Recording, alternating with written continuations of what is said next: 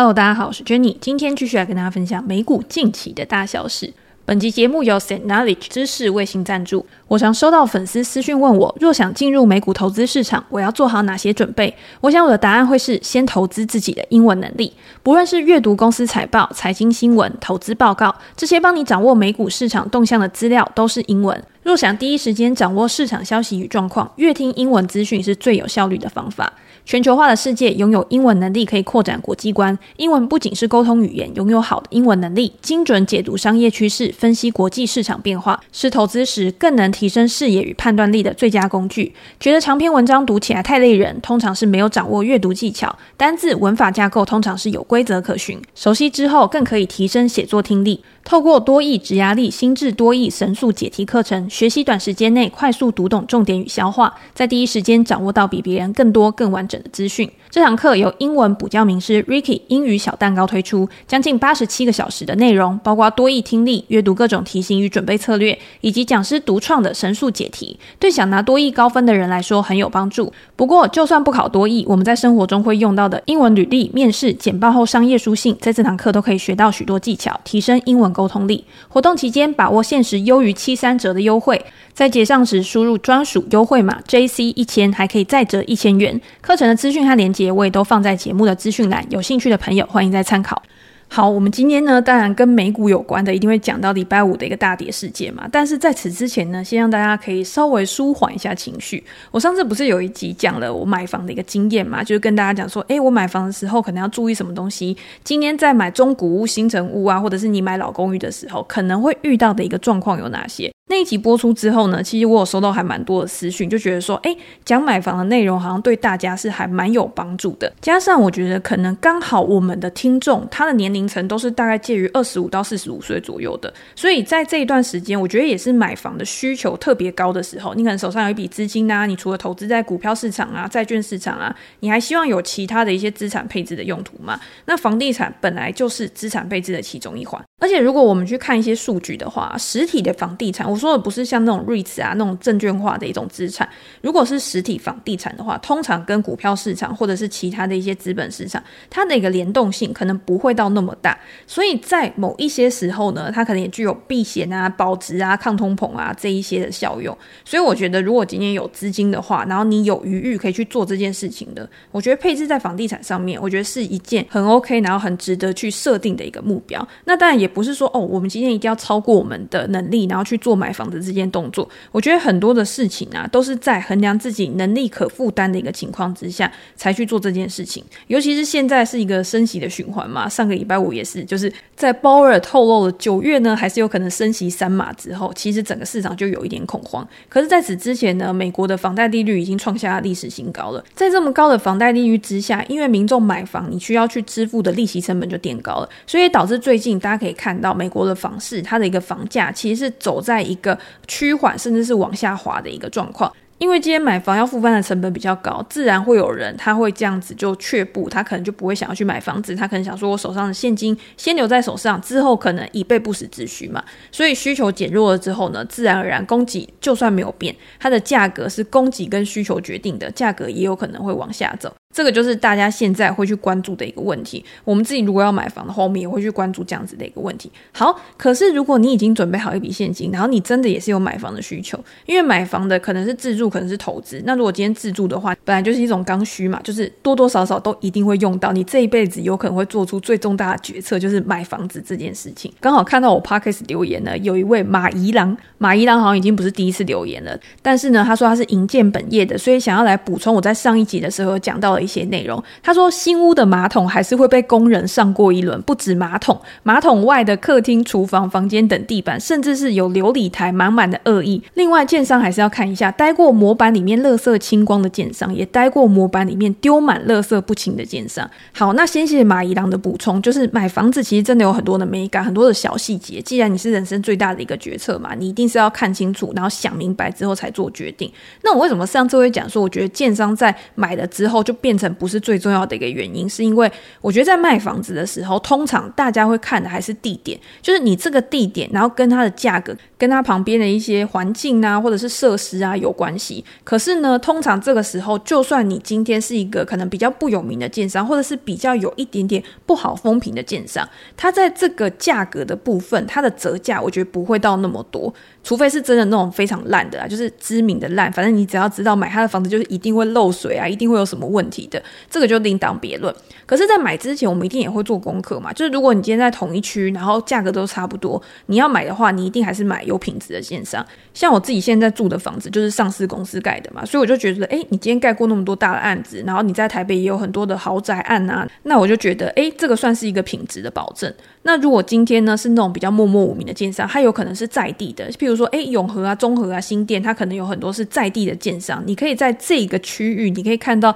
这个建商他就盖了很多房子。可是你只要出了这个区域呢，它可能就不是那么有名的。那这个时候你也可以去问问看，诶，附近的人啊，或者是你在网络上 Google 的时候，你就可以去查到这个建商的一个声誉。所以我觉得更正一下，就是也不是说建商完全不重要，我觉得建商也是重要，只是在你已经买了之后，如果这间房子你已经住了七年啊、十年啊，你想要换屋的时候。我觉得这是第一阶段，就是从新的屋子，然后换到第一阶段的中古屋。我觉得七到十年是一个还蛮关键的一个转换嘛。那这个时候呢，我觉得你抛到市场上面的时候，我觉得建商就不会是一个非常决定性的一个角色。好，那接下来呢，就是马宜郎说，他说新屋里面的马桶还是会被工人上过一轮。不止马桶啊，客厅、厨房这些都有可能会有一些恶意的工人在上面，可能做一些比较不清洁的举动嘛。我觉得这个有可能的，但是我自己算还蛮幸运，就是没有遇到这样子的一个状况。那因为我有跟大家分享嘛，就是我比较喜欢买新成屋。那新成屋的部分呢，比较好的就是它的卫浴或者是它的一些器具是没有被人家使用过的。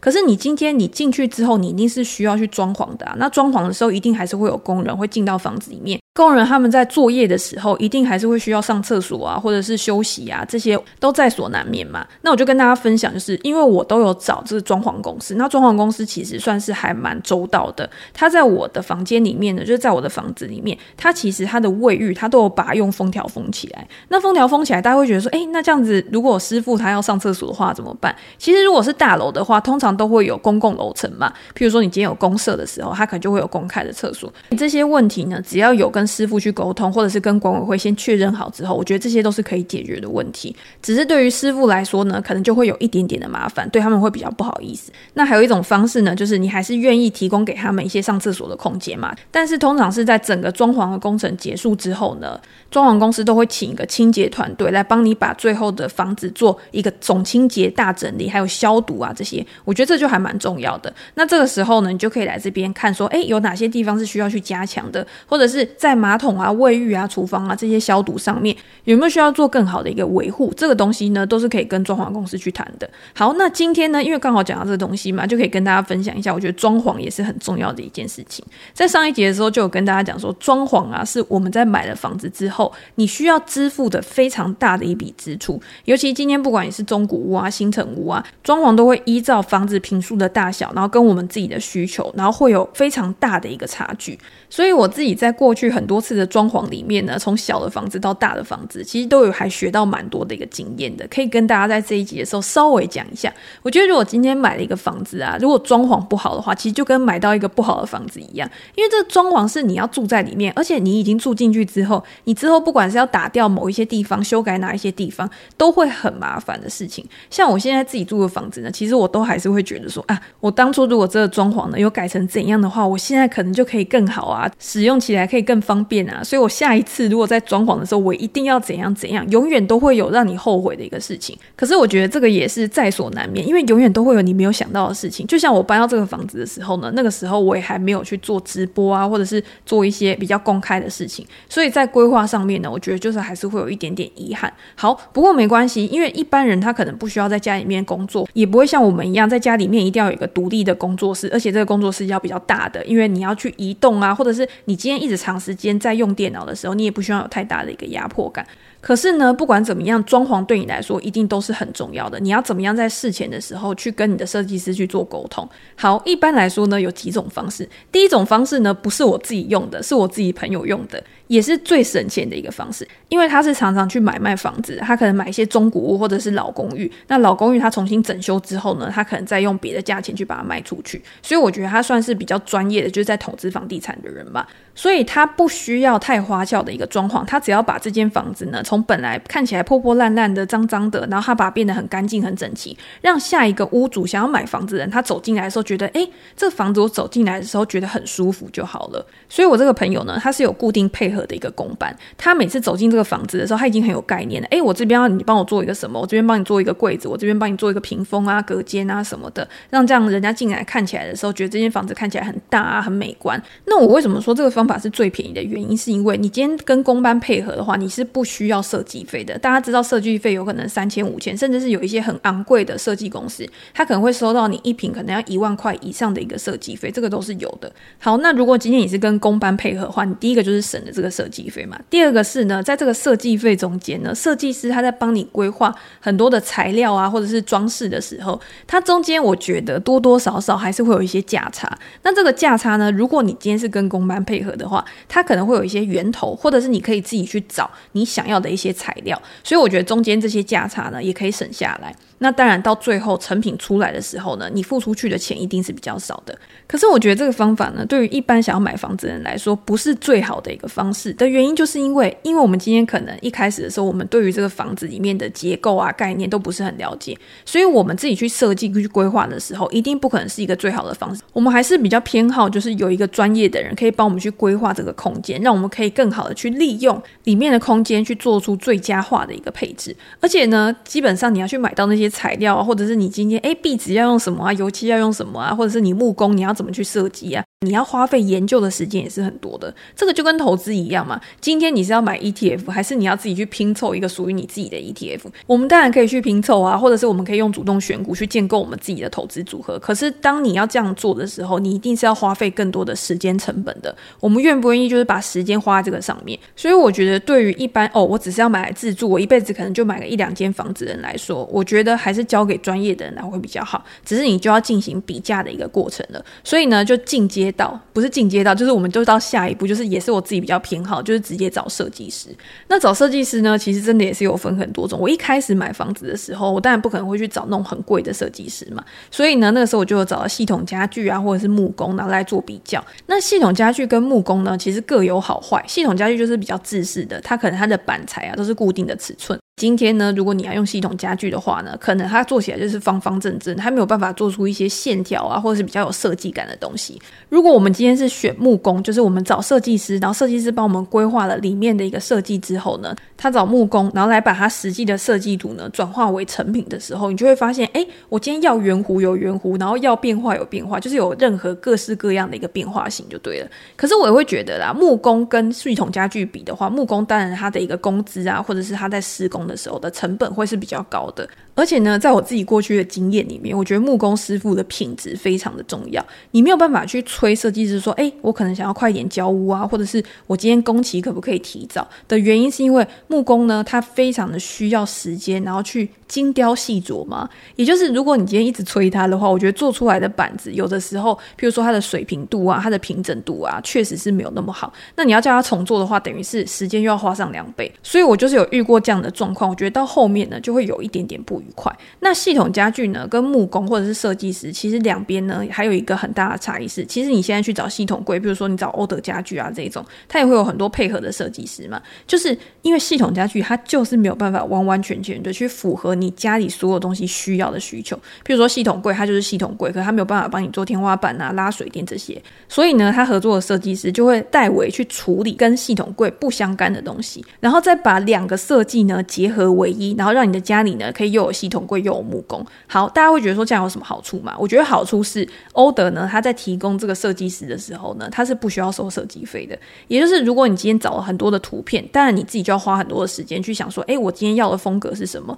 我今天想要在哪边，然后做系统柜，然后想要规划什么东西，你都要把你的东西很具体的跟他说。因为我觉得欧德他配合的设计师啊，真的没有像外面我们直接去找那种居家的设计公司，可以完全去去符合你的需求。原因在于说，哎，今天欧德他可能本来的一个风格，他就是那个样子，所以他会属于那种比较大众化的。可是如果今天你是到外面去找设计师的话，你一定会到网站上面去看这个设计师他过去所有的一个作品嘛。有些设计师呢，他可能就比较适合现代风，有些适合乡村风。你在这个作品中间呢，你就等于是认识这个人，那当然他就会比较去契合你的一个想法。可是欧德呢，你就要很具体、很具体的去告诉他说，哎，我就是想要什么样子，做出来也不会不好哦。因为我之前有几次跟欧德配合的经验，是我自己真的花钱去跟他配合，不是业配的合作，就是真的合作的经验呢。我觉得欧德算是服务还蛮好的，然后后续的一些售后服务啊，我觉得也做得还蛮周到的。如果是我未来的话，其实我还是会持续的去找欧德，可能做询价或者是做设计啊、系统柜这些。然后我自己也很喜欢系统柜的原因，是因为我觉得环保的关系嘛。大家都知道欧德的板材好像有符合什么欧盟的一些认证啊，所以它算是一种环保的素材嘛。可是如果今天我去找木工的话，第一个是我的板材的来源，我可能没有办法去很确认。那在接下来就是等到整个房子已经装潢好了之后呢，那个气味的部分，我觉得欧德的板材，我觉得真的是没有什么太大的一个味道。那因为其他的系统柜其实我没有使用过，所以我就没有办法跟大家保证，就是说，哎，我使用上面的情况是怎么样。但至少欧德的系统柜，我觉得是还蛮 OK 的。好，那这边呢还有一个特别的经验要跟大家分享，就是当你去找到一个设计师的时候呢，如果你今天又再去找欧德，然后想要把你找到这个设计师跟欧德结合在一起我觉得也不是一个很好的 idea。那这个东西当然也是我自己去遇到过，就是我一开始呢找了一个外面的设计师，那这个设计师当然是我看了网络上面的作品呢，我还蛮喜欢的，我就想说，哎，那我就找这个设计师，然后来帮我做设计。可是呢，在他设计的过程当中呢，我们就讨论了很多嘛，就是我告诉他说我要什么风格啊，我这边要做什么柜子啊，然后你那边帮我做什么设计啊，然后都讨论的差不多。然后呢，到了中间的时候呢，我就跟他讲说，哎，可是这个柜子的部分啊，可不可以帮我用系统柜来做？做就是我不想要用木工，我想要把它换成系统柜，可能黑色的柜子还是可以用黑色的系统柜的板材来做嘛。然后那设计师呢也都跟我说，哦，可以啊，那你就把那个联络的窗口啊给我啊，或什么之类的，然后就给他。可是呢，虽然说他嘴巴上觉得 OK 没问题。但是等到他们两个真的开始碰头，然后开始合作的时候呢，就会衍生出一些问题。譬如说，可能设计师会告诉我说：“哦，我觉得欧德那个人呢、啊，他不太尊重我啊，他没有先跟我们讲说，哎，要怎么样怎么样，所以导致我们的工期延后或什么之类的。”然后系统柜的厂商呢，他也会跟我讲说：“哎，我明明就有跟他讲什么啊，然后只是他们都不愿意配合啊，然后硬要我们怎么样怎么样。”所以我就会觉得说：“哦，那你这样等于就是你没有统包给一边嘛？那没有统包给一边的时候，对方可能就会觉得我没有主导权，那我就没有办法很好的去处理这个事情。”所以。后来我就知道，以后就是要避免这样子的一个情况。好，那这个就是装潢的部分呢，其实要注意的一些美感。第一个就是你找的人嘛，是不是你真的要的人？你一定要事前也要做功课，然后知道说这个人的风格是怎么样。第二个就是在讨论的过程当中呢，我觉得今天要装潢的人，你不是说哦，我找了一个设计师，那我就全权委托给他就好。中间一定是要有非常非常多自己收集的资料去丢给他，把你最具体、最具体的想法告诉他，然后让他从这些想法里面呢，借由他的专业，然后把这个想法去扩大，然后把这个想法变得更好。然后在设计的过程当中呢，你每一天也要去思考说，诶，我今天在哪边我可能会用到插座？我今天在哪边呢？我可能会需要去设置什么网路线啊、电线啊这些东西。这些东西呢，你都要去想你的一些使用情境。我们在家里面的活动路径，因为这东西是你装上去之后呢，就不能改了。如果你之后发现，诶，我这边少了一个插座，那边少了一个插座，我跟你讲就会非常的麻烦，你就要用延长线，但是延长线又非常的丑。好，那在这些东西呢，在它还没有完全完工之前，都是可以去修改，都可以去修整的。等到图面全部都确认，然后你三 D 图全部都确认之后，开始施工之后呢，大家不要觉得说，哎，好，开始施工了，然后就没我的事了。我们还是要定期的去监工，因为设计师会告诉你说，好，我这某一段时间呢，我可能就是做天花板，然后我在天花板做完了之后，我下一个阶段就要做什么做什么。你每一段时间呢，你都要去看说，哎，现在的这个成品，就是现在的这个半成品呢，是不是真的达到我们当初预想的那个样子？如果在中间有任何的问题的话，你马上就可以提出来，马上去做修改，而不是在这个阶段过了之后，然后已经到下一个阶段、下下一个阶段的时候，然后你再回过头来去改第一个阶段的东西。这样子呢，真的有的时候会变得非常麻烦，又或者是你可能要拆掉啊、重弄啊，你的工时完全都会拉长。然后在装任何的柜子啊，比如说电视柜啊、衣柜啊、鞋柜啊这些东西的时候，你最好也是在晚上他们可能休息的时候，然后你就到现场去看，然后去比对那个动距，就是你的移动距离是不是真的像当初设计图讲的那个样子。如果今天移动距离会让你觉得诶太近太远或怎么样，一定也都是要马上提出来，然后让设计师看看可不可以及时去做修改，不要等到就是漆都已经上完啦，磨皮都已经磨完了，然后你才告诉他说，诶，这个不是我要的，那这样子也会变得很麻烦。所以我为什么说呢？其实装潢有的时候比你买房子还要更麻烦，而且需要更谨慎的原因，就是因为买房子你在事前做好了之后，签下去的那一刻，其实就已经决定一切了。但是装潢呢，是非常的机动性的，每一步、每一步、每一步都有可以去调整的空间，然后都有可以去修正的，把它变得更好的一个空间。如果我们在这个过程当中呢，多花一些心思的话，可能就会避免后面的很多麻烦。好，那大概就跟大家讲到这边，我觉得这算是装潢最初步的一个东西。那关于一些更深入的，譬如说装潢的时候设计师要怎么挑啊，或者是材料要怎么挑，要怎么样去找到这些灵感，我觉得在之后如果大家有兴趣的话，可以留言给我，然后我们可以再用其他集，然后来做一个讨论。好，那接下来呢，最后我们就来讲一下美股了。为什么今天最后才讲美股呢？是因为我有发现，就是在大盘非常不好的时候，其实大家都比较不想要听股票的东西，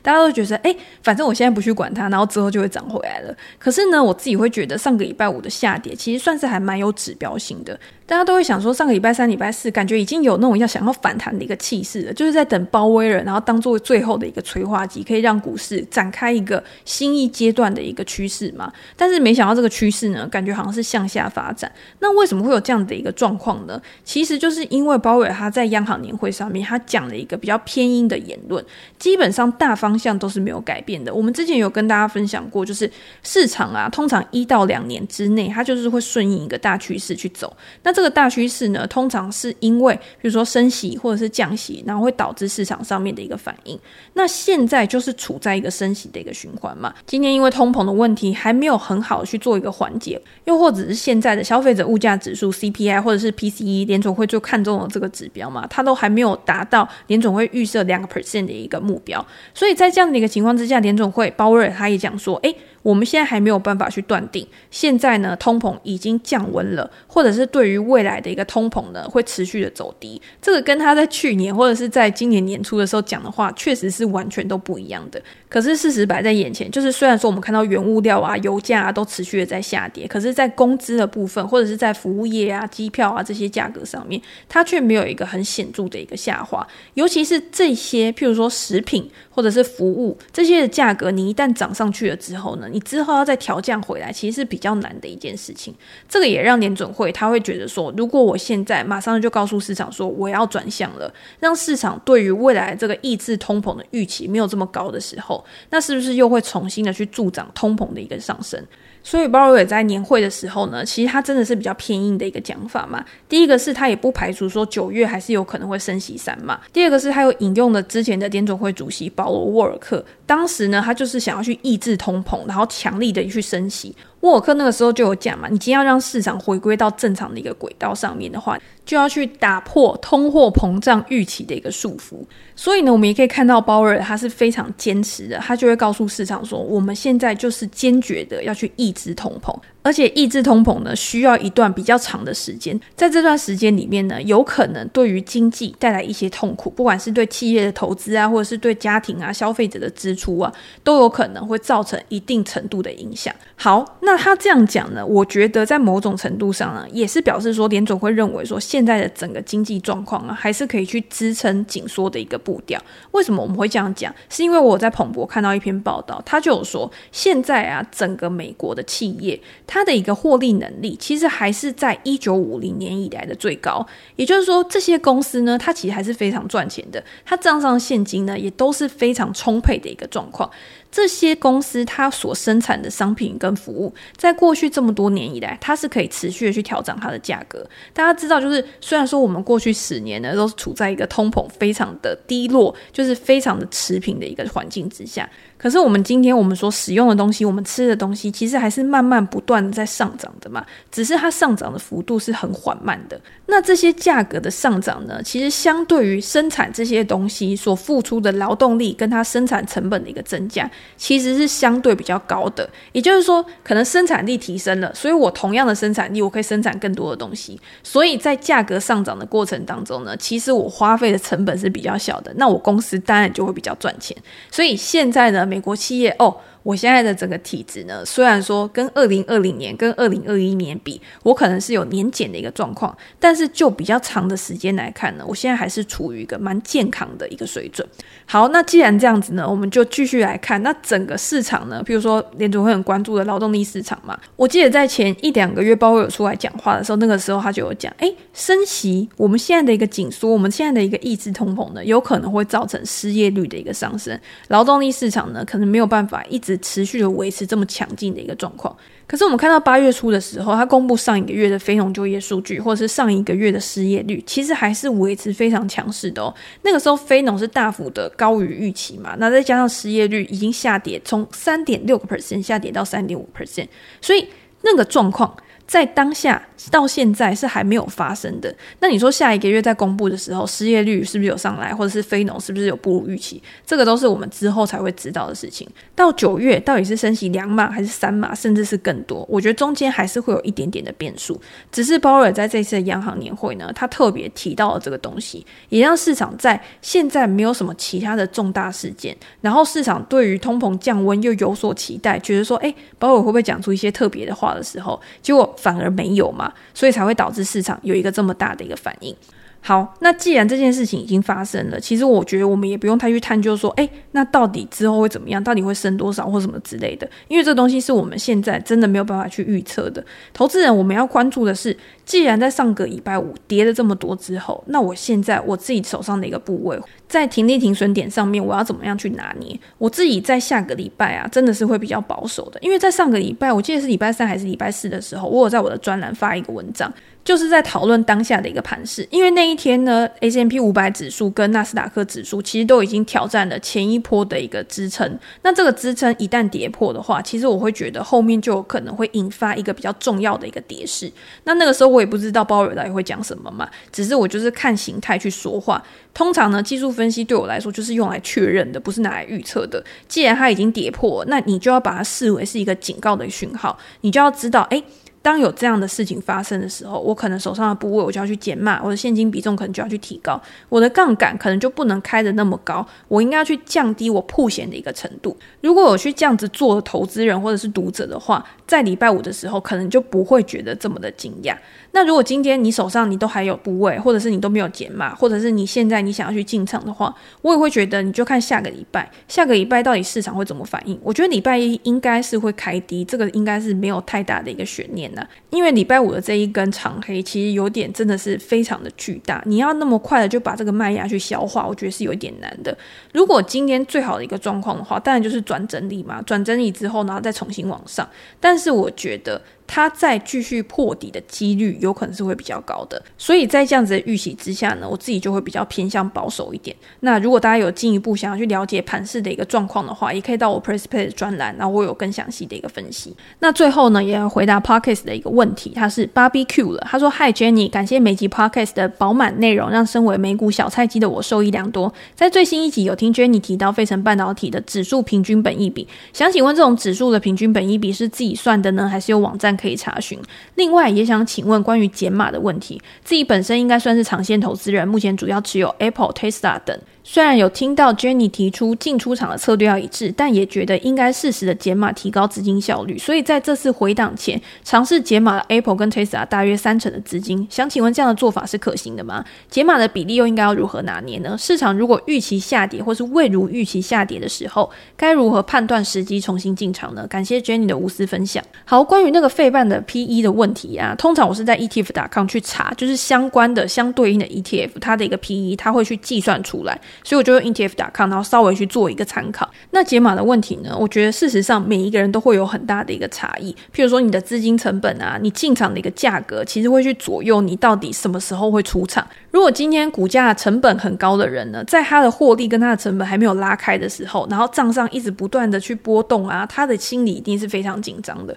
可是如果今天成本是很低的投资人呢，他就可以稍微再观望一下嘛。那我自己的解码呢，通常还是会参考形态，因为如果用基本面去看的话，有的时候会有一点太慢做决策。可是形态呢，通常是市场上面的投资人他对于公司未来的预期，然后先去做反应了嘛，所以会让我减码的通常是股价转弱。那股价转弱通常会有几个特征，第一个就是创新高之后，然后它大幅度的回调，然后又跌破前高，这个时候我就一定先做减码。那第二个情况呢，是股价在某一个区间它做横盘的一个整理，那这个横盘整理呢，通常就是在蓄积下一个趋势的开始嘛。它如果去向下突破的话，那我这边也有可能去做减码。有的时候大家会觉得说，哎，如果今天是在底部去做横盘整理的话，那有可能这边就是可以去抄底的嘛。如果你今天在这边抄底的话，但是你又不想要你的账面上损失持续的去扩大，无限的去扩大的话，我觉得用这种整理，然后下档支撑啊，然后下面的五到十个 percent 去做减码或者是做出清，我觉得是很好的一个标准，